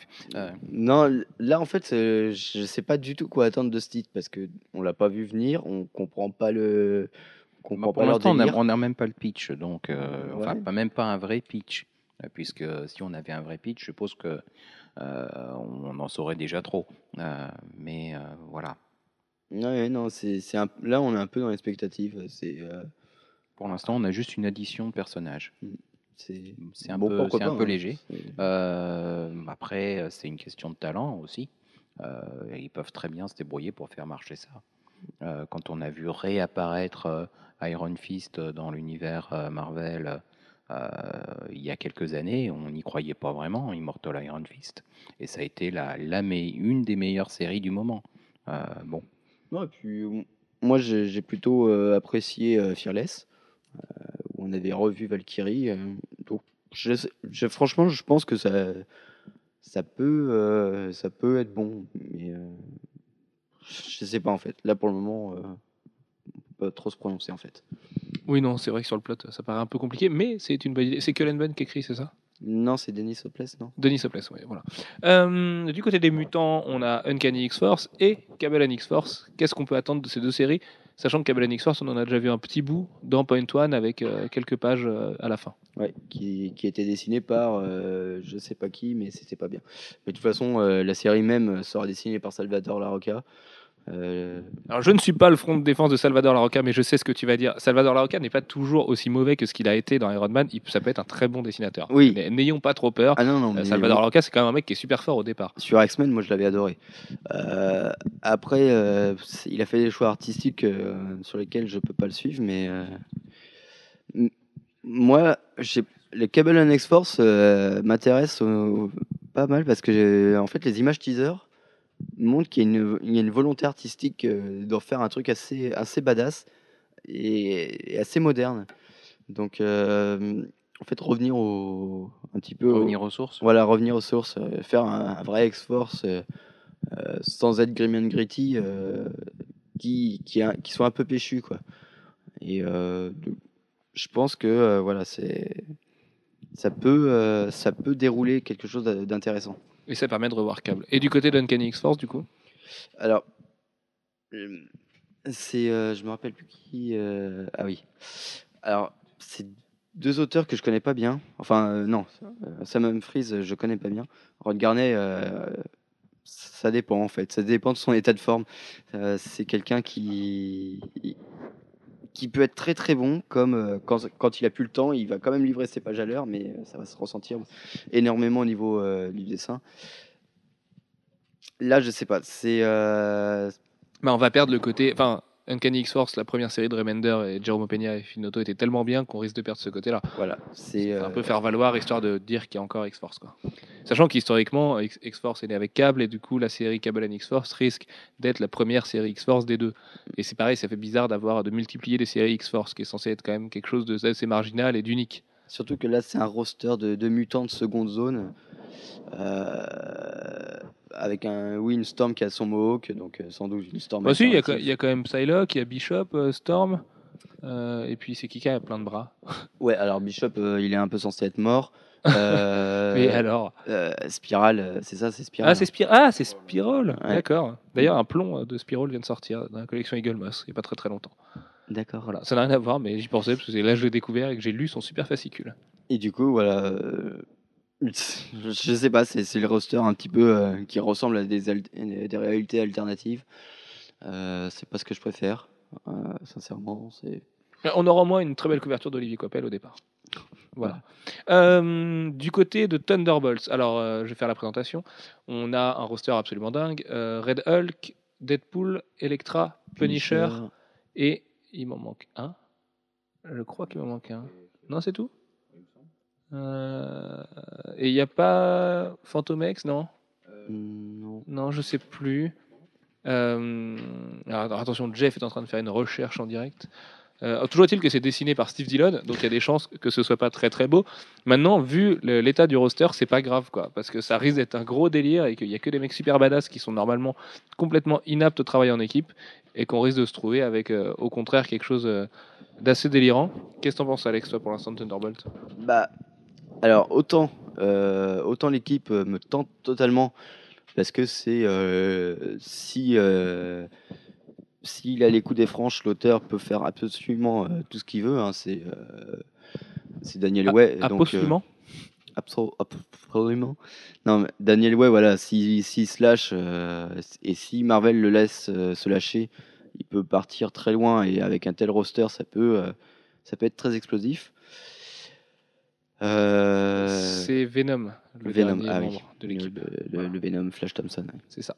Et euh, voilà. Après, euh, là où Déjà, ça fait Daniel Way qui va écrire Deadpool, donc c'est génial. oui, Ça fait, ça fait retrouver ça. Enfin, moi, je- ça me manquait Daniel Way sur Deadpool, donc on va au moins retrouver ça. voilà. Euh, Et puis c'est que des big guns, quoi. C'est ah oui, oui, euh, là, c'est une vraie gros, gros- c'est- grosse, grosse équipe. Quoi. Mais sachant que Red Hulk n'a plus sa série, qu'Electra n'a pas de série, que Deadpool n'a qu'une seule série, euh, que Scarlet, que Venom, pardon, a une série qui est quand même a priori euh, vouée à mourir un jour ou l'autre, et que le Punisher va perdre Greg Rucka. C'est aussi le côté, euh, c'est un petit peu la- ce que fait DC avec les- la Justice League International, euh, tu vois, et la récupération des héros qu'on peut plus utiliser ailleurs, et on les met tous ensemble, et puis on s'éclate. Ouais, c'est. Et puis. Sauf que c'est des très gros noms. Voilà, c'est des- gros noms et qui. euh, ça va sentir la poudre, quoi. C'est euh, la moitié de l'équipe euh, un passé de criminel euh, patenté. euh, c'est tous à peu près des sociopathes. Donc voilà, je sais pas, c'est un peu déménagé. Bon, ça aurait déménagé un peu plus avec un autre dessinateur, mais ça.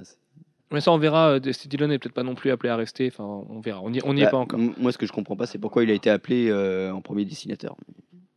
Bah, parce que Steve Dillon a aussi une grosse fanbase. Enfin, moi, je sais que j'adore Steve Dillon, par exemple. Euh, c'est vrai que j'ai pas envie de le voir sur une série explosive, mais euh, et que je préférerais le voir sur un très bon titre Vertigo. Mais quand même, enfin, tu regardes Punisher Max, le mec colle très très bien au style et c'est donne une des meilleures séries de Jason Aaron euh, qu'il ait, ait jamais écrit.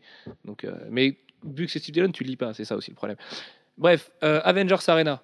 En dehors de très belles couvertures de Chris Bacalo, qu'est-ce qu'on peut attendre de ce Battle Royale-like qui remplace Avengers Academy? Bah, T'as tout dit, hein, ça va être un battle royal. Oui, voilà, et puis il va y avoir des morts. Alors, en tout cas, c'est le pitch, euh, puisque l'idée de base, c'est euh, que euh, les, un certain nombre de Young Avengers, euh, enfin de, Non, de de- membres des, d'anciens membres des Avengers ou de, de euh, Avengers wannabes, euh, se retrouvent coincés euh, quelque part et ils n'ont qu'une solution. Ils vivent des joutes et à la fin de ces joutes, ils n'ont pas le choix. Ils doivent tuer ou être tués. Euh, Et comme c'est que et ils sont personnages dont on 30, se fiche. 35. euh, oui, voilà, mais il y a, y en- dans le lot, il y en a quand même. euh, bah, Il y a X23, euh, tout de même. Euh, Donc elle restera à la fin. euh, Non mais voilà, c'est euh, c'est que des persos mineurs donc qui peuvent s'en débarrasser assez, assez facilement. Ça permet aussi de d'élaguer un petit peu le, tout le roster parce que. Bah, est-ce qu'ils vont vraiment en tuer autant que ça Euh, Et est-ce que euh, il va y avoir euh, est-ce que les héros entre guillemets vont réellement se plier à la règle C'est le en tout cas c'est le point de départ. Ils se retrouvent coincés comme ça. Est-ce que la série est destinée à durer? Je pense pas. Euh, parce que euh, à un mort par épisode, euh, ben, on a droit, je crois qu'ils sont censés être une, une trentaine au départ, ça veut dire 30 numéros maximum, en admettant qu'il y en ait un par épisode. Franchement, je pense pas que la, série soit destinée à durer sur, le, sur le concept de base. Après, ça peut faire une mini-série un peu longue, éventuellement, ou un premier gros arc, euh, mais qui, du coup, euh, euh, bah, perdrait de la raison pour une suite, parce que pourquoi on continuerait à appeler la série Avengers Arena euh, s'il n'y a plus euh, de, s'il a plus d'arène, justement? Euh, C'est euh, les, les légionnaires, Et là, ça- pas les légionnaires, les, euh, Encore une fois, je pense qu'il les faudra, jeux du cirque. il faudra au moins lire le premier numéro pour se faire une idée parce que pour l'instant, c'est un petit peu. euh, je sais pas. Mais si, ça a l'air cool. Au moins, c'est couillu. Quoi. Moi, j'aime bien les... quand Marvel a des idées un peu barrées comme ça. Ouais, mais justement, est-ce qu'ils sont capables d'aller jusqu'au bout Eh bien, ça, on le verra. Mais euh, moi, je pense que oui.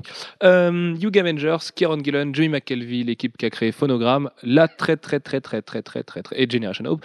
Très, très belle surprise de Point One. Je sais que Jeff, tu es tombé amoureux de ce titre et que ça t'a donné très envie de le lire, euh, les quelques pages que tu as lues dans Point One. Bah, J'ai beaucoup aimé le, le dessin de McKelvey. Euh, Je te rassure, hein, dès le premier numéro. ça euh, sera c'est- moins bien. Ouais. Oui, bon, bah tant pis. Euh, mais c'est dommage parce que ça partait bien. Tu le trouves pas blasé, Alfro, ce soir là? Il, est, il aime rien là. Ouais, Si. c'est vrai. En plus, il est en position, il est en arrière là. Oh ouais, non, mais euh, je me, je, je m'ennuie. ah là là. Euh, Et et euh, bah, moi, ce que j'aime bien, c'est euh, que dans ce dans ce titre-là, en tout cas, on a euh, nos amis, notre ami Loki, enfin Kid Loki, qui, qui est reparti pour manipuler les gens autour de lui et se débrouiller parce que Loki, le vrai, celui d'avant, il avait créé les Avengers. Bon, d'accord, il n'avait pas fait exprès. Mais ce Kid Loki qui se dit qu'il veut être meilleur que le Loki d'avant, va veut créer des Avengers, mais cette fois euh, en le faisant exprès. Donc il, va réunir une équipe de Young Avengers et euh, c'est lui qui va être le chef. Enfin, il va essayer en tout cas. Oui, puis bah, moi je trouve que c'est plutôt une bonne nouvelle parce que Kieran Gillen euh, n'a jamais aussi bien écrit que quand il écrit Kid Loki. Il l'écrit à la perfection, il, il est insupportable et euh, génial à la fois. C'est c'est un personnage hyper attachant quand c'est Gillen qui l'écrit. Exactement. Voilà, donc euh, rien que, rien que ce, cet argument-là, euh, je pense que on- ça mérite euh, d'y jeter un œil. Et puis en plus, ça a l'air assez, euh, coloré. Oui, oui, ça a l'air un petit peu barré. Ça va être cool. Je pense que ça va être cool. Euh, et puis Jamie McKelvey s'adore, euh, enfin, euh, euh, s'adore, s'éclate et adore euh, dessiner ce titre. Donc, euh, il pourrait avoir le niveau qu'il a eu dans, dans le Point One, mais c'est vrai que sinon, Jamie McKelvey, c'est pas aussi joli. Les gens qui ont lu ces épisodes de Generation Hope voient de quoi je veux parler. Indestructible Hulk, ça sort mercredi prochain. Mark Waid, Lenny Liu, euh, ça fait partie des très très grosses attentes de Marvel Now. A priori, là, on est sur quelque chose de solide déjà. Bah, je pense que ça va À être part qu'il a un short en métal. Bon, euh, côté Mark Wade, c'est rassurant. Euh, bah, même Lenny Liu. hein, c'est- enfin, Oui, oui, on a non, vu les oui, premières non. pages. Moi, j'aime bien, mais sans plus. Euh, j'aime bien. Voilà. Je pense Euh, qu'il est très c'est très solide. Euh, on, on peut s'attendre à quelque chose de d'assez agréable à regarder. Euh, après, Je te trouve un peu négatif sur Lenny Liu. c'est une forme de vengeance, tu as raison. Euh, et ouais, non, moi, moi, j'entends pas tant que ça du titre. On verra bien. Euh, je- j'en attends moins que j'en attends de God of Thunder euh, ou de Young Avengers. Mais euh, bon, pourquoi pas On verra. Bah, moi, franchement, je pense que ça va être l'un des gros, gros titres de, de Marvel. Si euh, Mark Waid garde son niveau de forme actuel, Et puis à l'instar de Thor, ça peut être la renaissance d'un héros majeur de Marvel, quoi. voilà, c'est ça. Si on, euh, ça fait un moment qu'on espère euh, voir du bon Hulk. Ah bah on avait espéré avec, avec Incredible Hulk de, de Jason Aaron et Mark Silvestri l'année dernière, mais bah on a vite déchanté. Oui, Comme le pied de Mark Silvestri qui apparemment lui, lui empêche, l'empêche de dessiner. Bref. S'il dessine avec ses pieds. euh, Ah, pourtant, non, Mark Silvestri est un bon gros génie, c'est ça le problème. Euh, Guardian of the Galaxy, qui va commencer avec donc un 0.1, Brian Bendis, son troisième bébé, Steve McNiven au dessin. On tient quand même une équipe de crossover en général, donc Ouais, euh, il y a ouais, moyen de s'éclater. Bah, on- Le Marvel Point One était absolument magnifique et euh, assez intéressant. Celui où un pistolet tombe du plafond. Ouais, ouais, mais quand il tire dans le plafond, donc euh, il y a une logique. Non, mais voilà, c'est c'est en, en quelques pages, euh, il arrive à être assez énigmatique pour donner envie de, de continuer. Et euh, voilà, McNiven Et on niveau. va sans doute retourner à, des, euh, à certains fondamentaux euh, sur, sur les personnages. Moi, je le sens plutôt bien partir, ce Guardians of the Galaxy. Ça risque même être d'un des titres les, les plus intéressants du relaunch. C'est aussi, c'est aussi un des titres les plus intéressants parce qu'il y a, il y a beaucoup de matières non exploitées ou peu exploitées de- depuis longtemps que le, euh, le bac à sable pour jouer, il est, hyper grand, c'est toute la galaxie, euh, voire même au-delà. Euh, donc, il y a de quoi s'amuser hein, pour, un, bon scénariste. Ah oui, puis on est, assez impatient de voir aussi Bendis ce qu'il peut faire dans un univers comme ça, parce que c'est pas un truc où Bendis a été souvent vu. C'est. C'est pas. Enfin, je sais pas, c'est. On Il y a même des rumeurs sur le fait que c'est un mec qui fuit le cosmique euh, comme la peste parce que soi-disant c'est pas un fan de ça et il connaît pas le cosmique. Là, il va pouvoir prouver à tout le monde qu'il sait très bien le faire. En même temps, il faut pas s'attendre aux Guardians euh, version euh, DNA. Euh, faut pas du tout s'attendre au cosmique comme ce qu'on a vécu euh, depuis Annihilation jusqu'à là, il y, a- il y a très peu de temps. Ah oui, je pense que ça va être une ouais. dynamique qui va être beaucoup plus terre à terre et c'est le cas de le dire, avec juste des équipes, des bons dialogues, du fun et ce genre de choses. Je pense vraiment pas, et je pense que c'est ça qui va forger la, future adaptation cinématographique de Marvel, là où on voyait déjà presque les influences d'INA. Euh, non, là je pense que c'est ça qui va donner le ton et, euh, et qu'on va avoir quelque chose de fun qui va se passer dans l'espace, mais qui n'aura pas euh, le côté, je sais pas moi, guerre galactique qu'avait Annihilation. Ouais, non, mais je pense, que- ça va pas prendre des proportions complètement cinglées. Déjà parce que Bendis, contrairement à DNA, a un seul titre pour exploiter cet univers-là. Mais euh, il a un roster absolument génialissime, hein, avec euh, Rocket Raccoon, Drax et, compagnie. Pour quelqu'un qui aime écrire les personnages en, couleur euh, comme Bendis, je pense qu'il y, a- il y a matière à s'amuser. Et puis, bah, voilà, il y a McNiven. Et McNiven au dessin. On espère qu'il va tenir juste un petit peu. On va rester dans le cosmique. Nova, Jeff Loeb, Ed McGuinness. Et ben moi, c'est mon coup de cœur du Point One. J'ai trouvé ça magnifique. Je trouve qu'Ed McGuinness dessine un Nova adorable. Et pourtant, Dieu sait que c'est une équipe que j'aime pas trop, Jeff Loeb, Ed McGuinness en général. Ça me faisait très peur. Mais comme Nova, c'est un personnage que je connais pas très bien non plus, et ben je vais être super content de sauter à pieds joints là-dedans. Et euh, je pense qu'on va vivre une série super sympa et peut-être la série la plus adolescente de Marvel Now, la plus accessible pour, pour les plus jeunes. Bah, En fait, c'est un retour aux sources pour, euh, pour Nova. À la base, c'est euh, Nova, c'est dans les années euh, 70. euh, il faut qu'on fasse notre nouveau Spider-Man, notre nouveau Peter Parker. On, va, on va prendre un gars qui est un peu dans la même situation, qui a un peu les mêmes problèmes, enfin pas tout à fait, et on va lui donner des pouvoirs et il, va passer son temps à, à trébucher pendant qu'il essaye de faire les choses bien. Ce qui se passe très régulièrement dans la première série.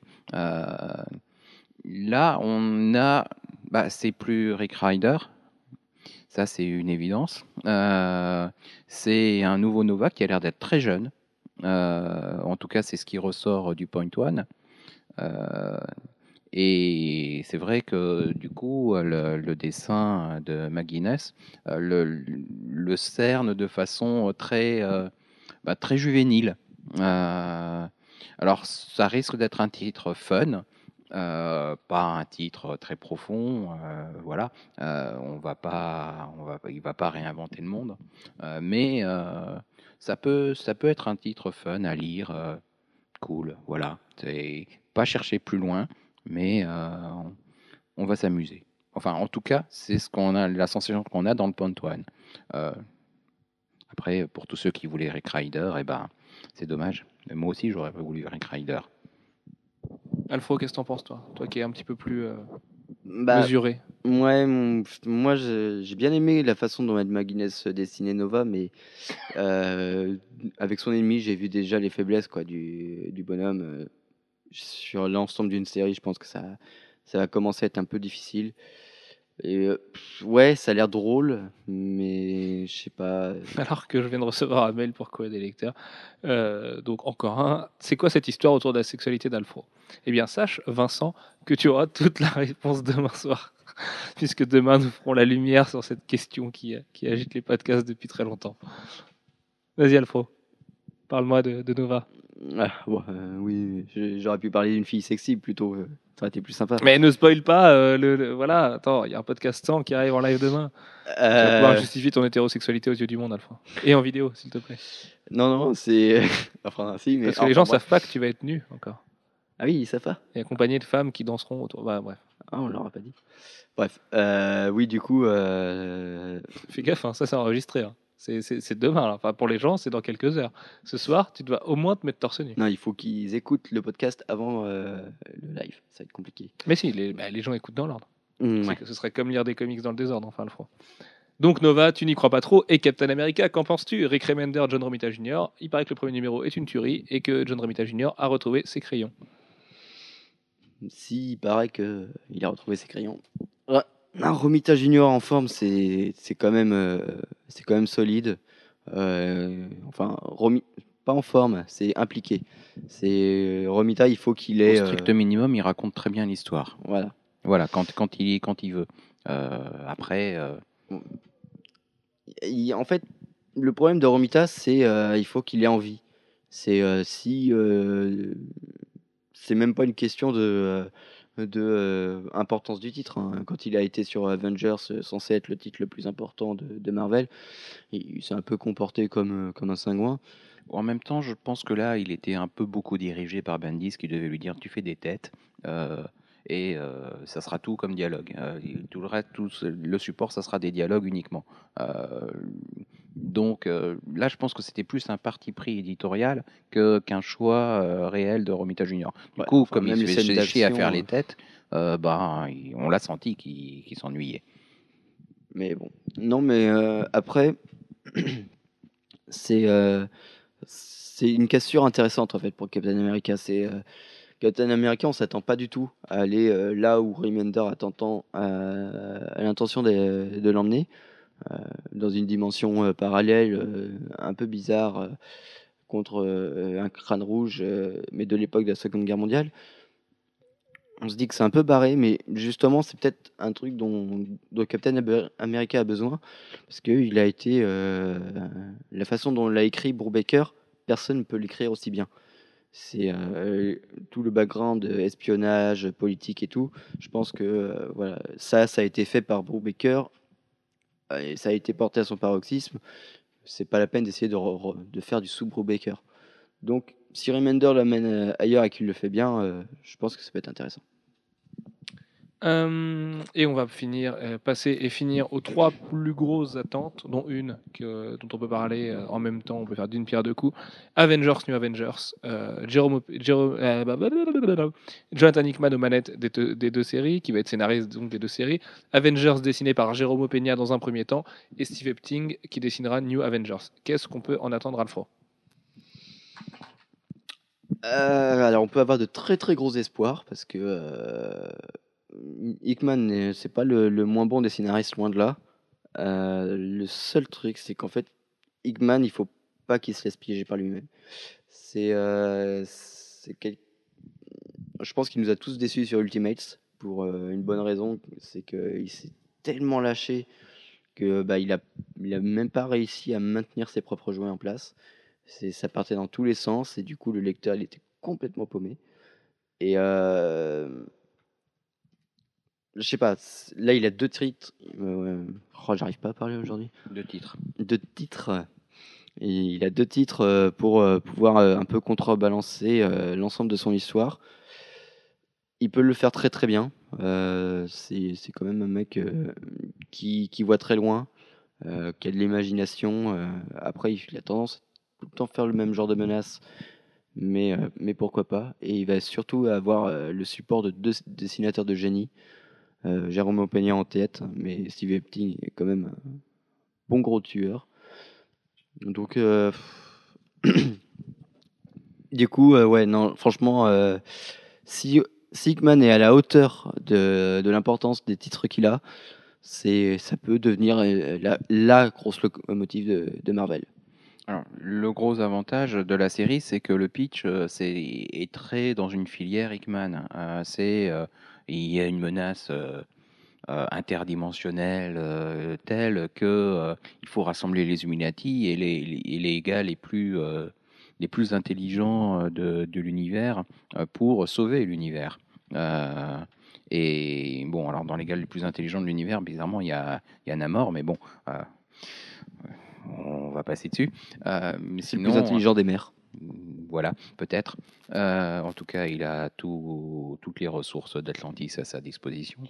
Euh, Black Panther, Iron Man, Doctor Strange, Black Bolt, Mister Fantastic, Namor the Submariner et The Beast. Euh, voilà, ça fait du beau monde.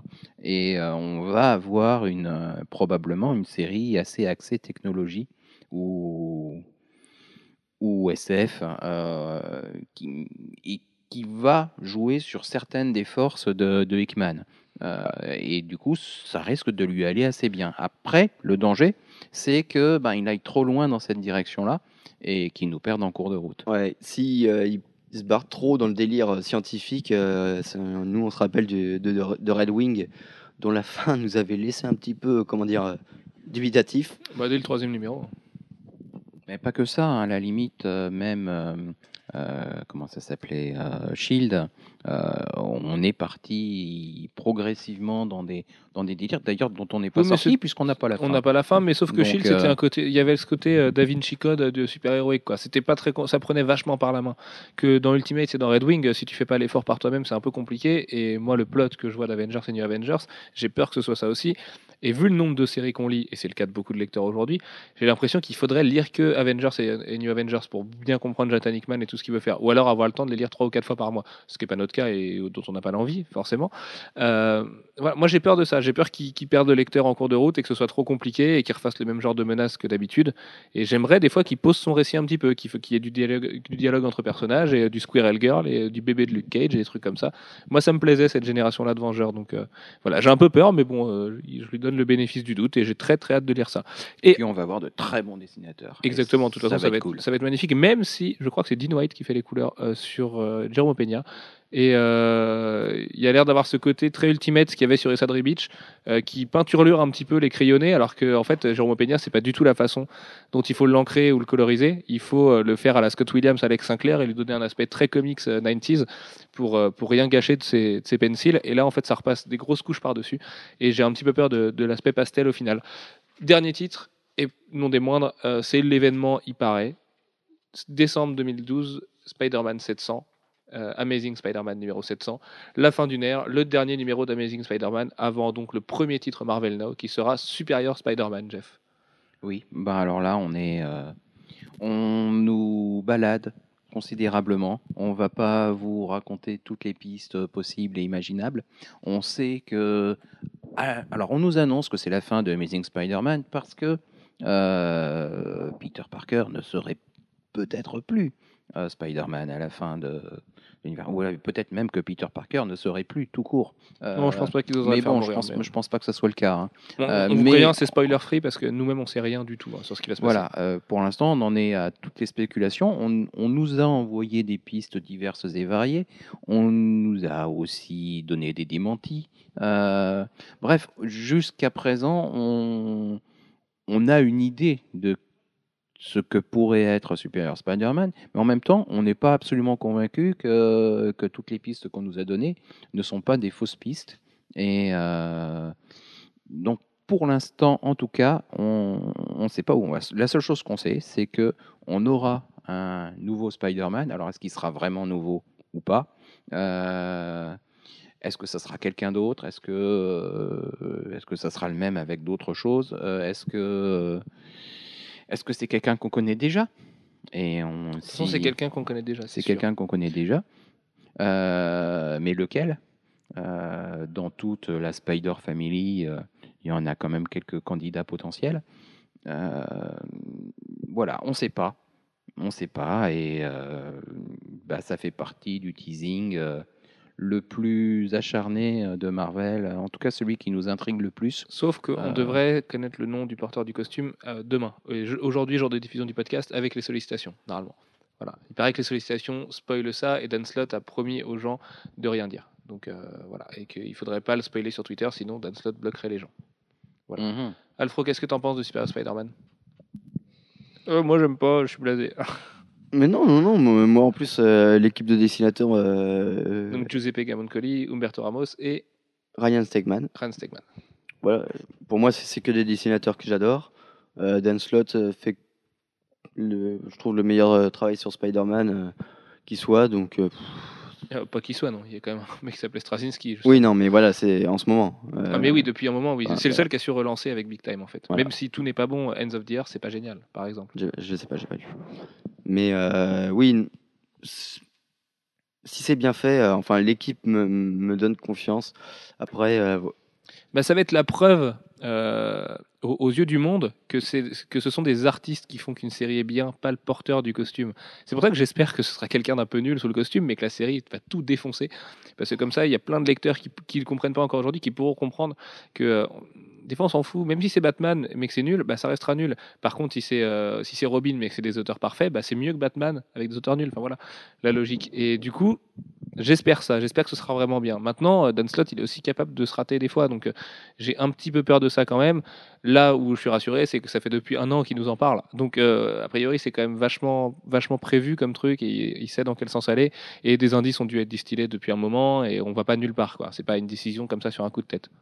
après, moi, je reste persuadé que ce sera pas le seul titre Spider-Man à sortir. Je suis sûr qu'il va y avoir un petit Spider-Man bien classique de derrière les fagots qui va nous, débarquer tout cuit, mais après, euh, je sais, peut-être pas, mais euh, Tu veux dire un nouveau titre Amazing Spider-Man dans les trois mois? C'est ça. Oui, bon, pourquoi pas Mais du coup, euh, je sais pas, Superior Spider-Man. on n'a pas assez de pistes en fait pour savoir où on va aller, mais vu les gens qui sont dessus, on peut avoir confiance quand même, je pense. La seule chose que je peux dire par rapport à ça, c'est que Superior Spider-Man, en tant que titre, je trouve ça mauvais. Mais bon, on verra. Ça dépend si euh, dans le fameux supérieur il y a un indice, euh, genre euh, la mutanité. Ce qui paraît assez probable vu la direction globale de la éditoriale de Marvel depuis un moment. Et bien voilà, messieurs, euh, une heure et demie sur Marvel No. Bah, c'était pas prévu qu'on parle autant, mais c'était plutôt pas mal. Et bien écoutez, on vous donne rendez-vous ce soir, 21h, comicsblog.fr. Ça va être une grosse fête, vraiment. Sachez que ce podcast est enregistré la veille. Donc on a encore une petite nuit de sommeil pour nous préparer à ça. Euh, des gens viennent nous voir. euh, notre Max Beau préféré descend de Paris pour le podcast. Voilà, euh, ça va être vraiment euh, bonne humeur. On est là pour vous répondre, pour répondre à des questions qui sont pas forcément sérieuses. Ce sera pas le podcast qui aura le contenu comics le plus sérieux de l'univers, mais c'est pas grave. Euh, il faut bien se marrer de temps en temps. On fait ça pour fêter l'anniversaire du site avec vous. Voilà, parce que c'est une date qui nous tient à cœur. Sachant que c'est le vrai anniversaire. hein. 21h, c'est l'heure exacte où avait ouvert le site à l'époque. Donc voilà, on se fout pas de votre. hein. Voilà, sur ce, on vous dit à demain, 21h. Nous en voulez pas si on a un peu de retard. C'est très très lourd comme mise en place. Il y a beaucoup de matériel et de trucs à installer. Euh, sachant qu'on va essayer de vous faire en plus un joli plateau, vu que ce sera euh, en direct et en vidéo. Et on peut déjà vous dire que ce sera tourné à la boutique à plein rêve, au fond de la boutique qu'on aura réaménagé à l'occasion. Voilà, voilà. Par contre, Jeff, euh, on te dit au podcast 101, parce qu'a priori tu ne seras pas là demain, ou peut-être sur la fin du podcast. C'est pas encore sûr. Voilà.